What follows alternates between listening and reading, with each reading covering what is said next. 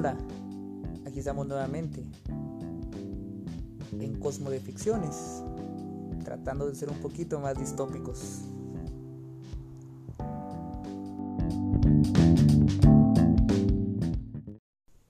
Siempre que nos hablan del futuro, eh, muchas ocasiones tratamos de ser optimistas, de pensar que nos depara un gran porvenir, de que seremos mejores de lo que somos actualmente. En cierta parte, tal vez el, el espíritu inherente y positivo que tenemos o muchos, o tal vez ese, ese perenne deseo de negar lo que es evidente. Pero la literatura no es ajena a, a, este tipo de sentimientos, porque al fin y al cabo los autores son, son seres humanos y pues sea quien sea, compartimos los mismos anhelos, frustraciones y pues todo ese tipo de situaciones que nos hacen más humanos. Ese aspecto es evidente que los aspectos negativos siempre sale, salen a florecer, eh, tienen un lugar primordial en nuestra vida porque es, lo negativo es la regla, ¿verdad? Y lo positivo es la excepción. Aunque lo neguemos, por cada éxito tal vez vendrán 100 o 15 fracasos.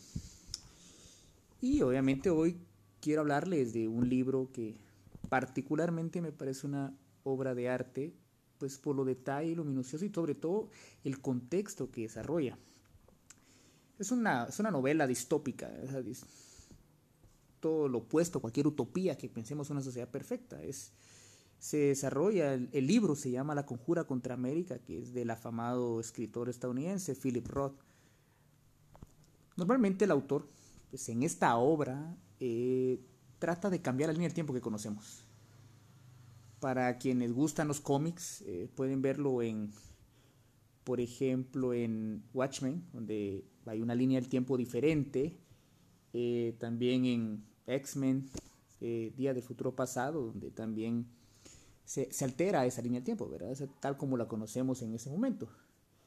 la historia que, que pasa en nuestra dimensión tratemos de ser un poquito más afines a Rick and Morty, ya que está de moda ahorita la serie animada, se desarrolla en que durante la Segunda Guerra Mundial el presidente Roosevelt, pues obviamente declara la guerra contra Alemania después de los ataques a Pearl Harbor.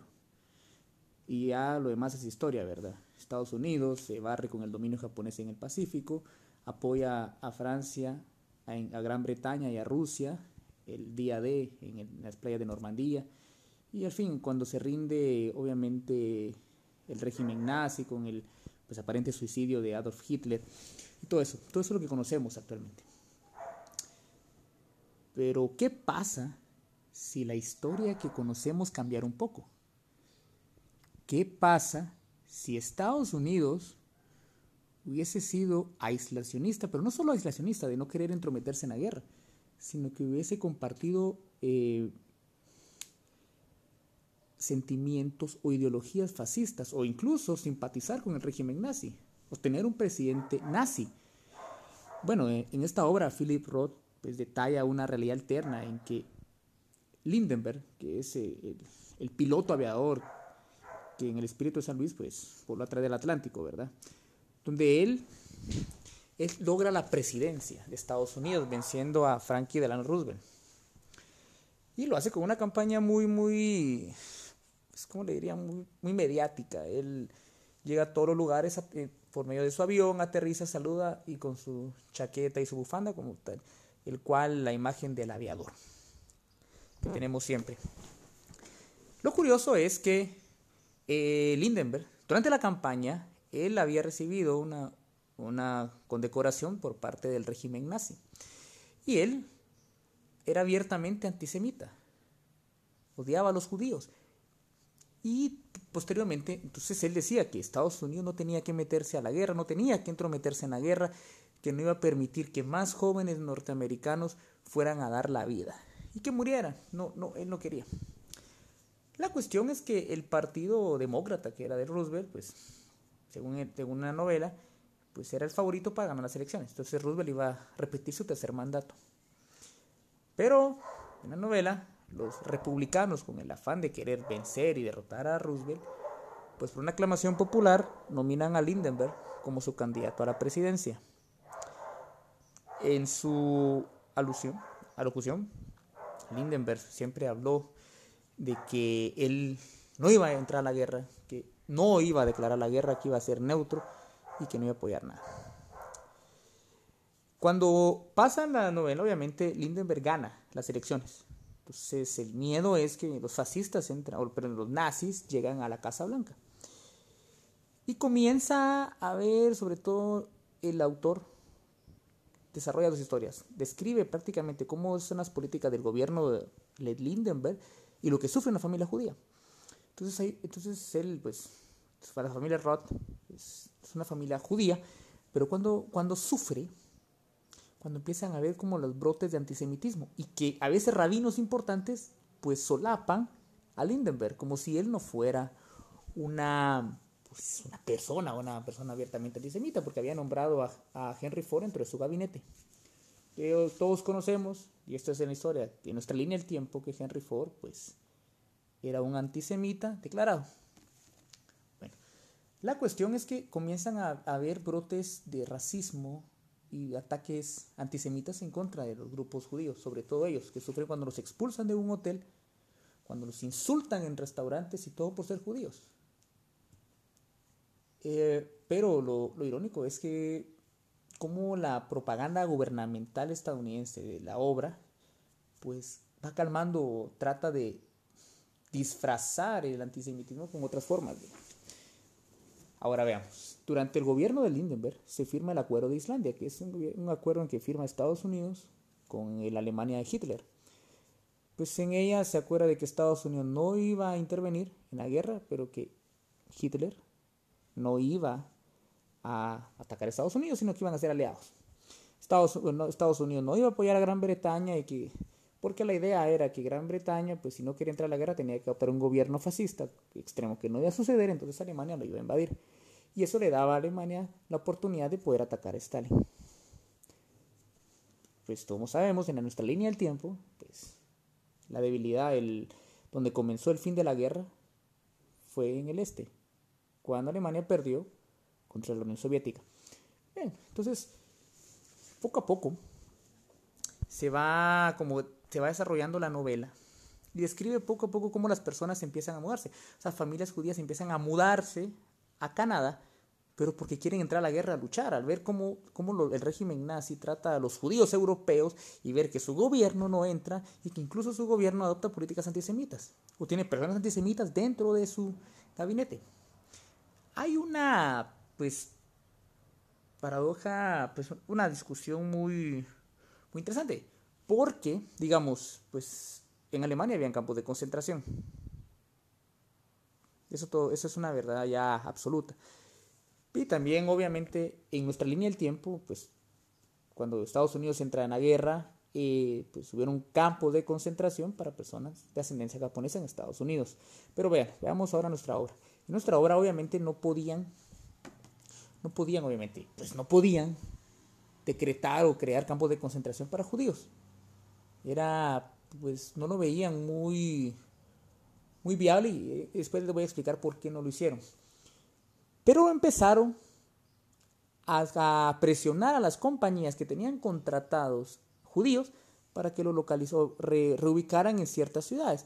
¿Qué querían con eso? Debilitar la cohesión de la comunidad judía destruir los barrios, ciudades, eh, lugares eh, mayoritariamente judíos y empezar a enviarlos a diferentes lados de la ciudad para restar, para debilitarlos y restar cualquier tipo de, cohesión.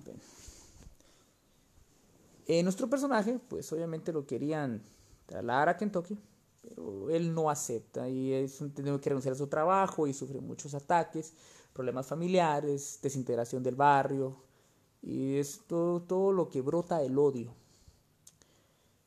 Ahora, después de la, al finalizar, en la parte pues final de la novela, se nota que Roosevelt pues, quiere postularse nuevamente.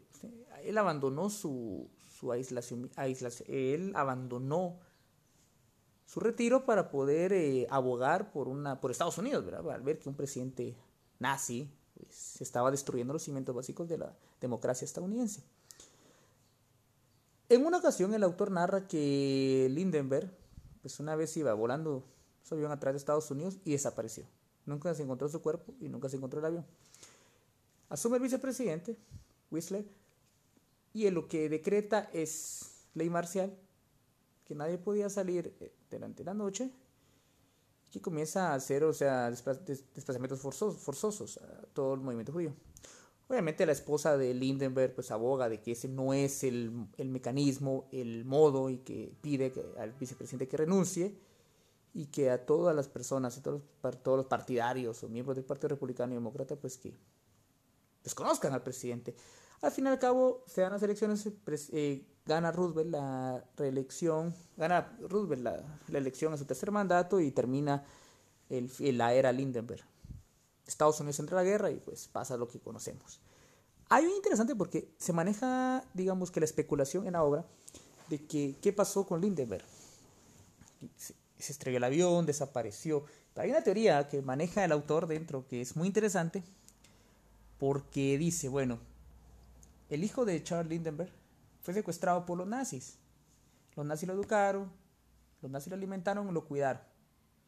Y lo usaron como arma de chantaje para que Lindenberg se postulara a la presidencia. El partido nazi le elaboraba los discursos, la campaña, la asesoría y Lindenberg tenía que hacer lo que los nazis dijeran. ¿Y por qué? Si ellos querían volver a su hijo. Al finalizar, se, presume, se, cree que los nazis secuestraron a, a Lindenberg y lo tenían, lo tenían en Alemania. Es una especulación de la novela. Ahora, ¿qué pasa? Aunque la novela eh, obviamente es ficticia, no hay que darle ningún rasgo de, veracidad, es una novela ficticia, hay que dejarlo muy claro, pero entra a colación un debate muy serio. ¿Qué tan preparada está una democracia ante un presidente fascista o un presidente que promueve el discurso del odio? En la novela, pues obviamente el grupo focal de los ataques eran los grupos judíos. Pero cambien el, el grupo judío y pueden poner a quien ustedes quieran. Latinos, comunidad LGTBI. Pueden poner mujeres, niños, personas mayores. pueden poner a quien ustedes, a cualquier minoría que ustedes deseen y tienen una novela que detalla lo que se está viviendo en muchos países del mundo actualmente empezando con presidentes que promueven el discurso del odio en contra de ciertos grupos, como por ejemplo los migrantes.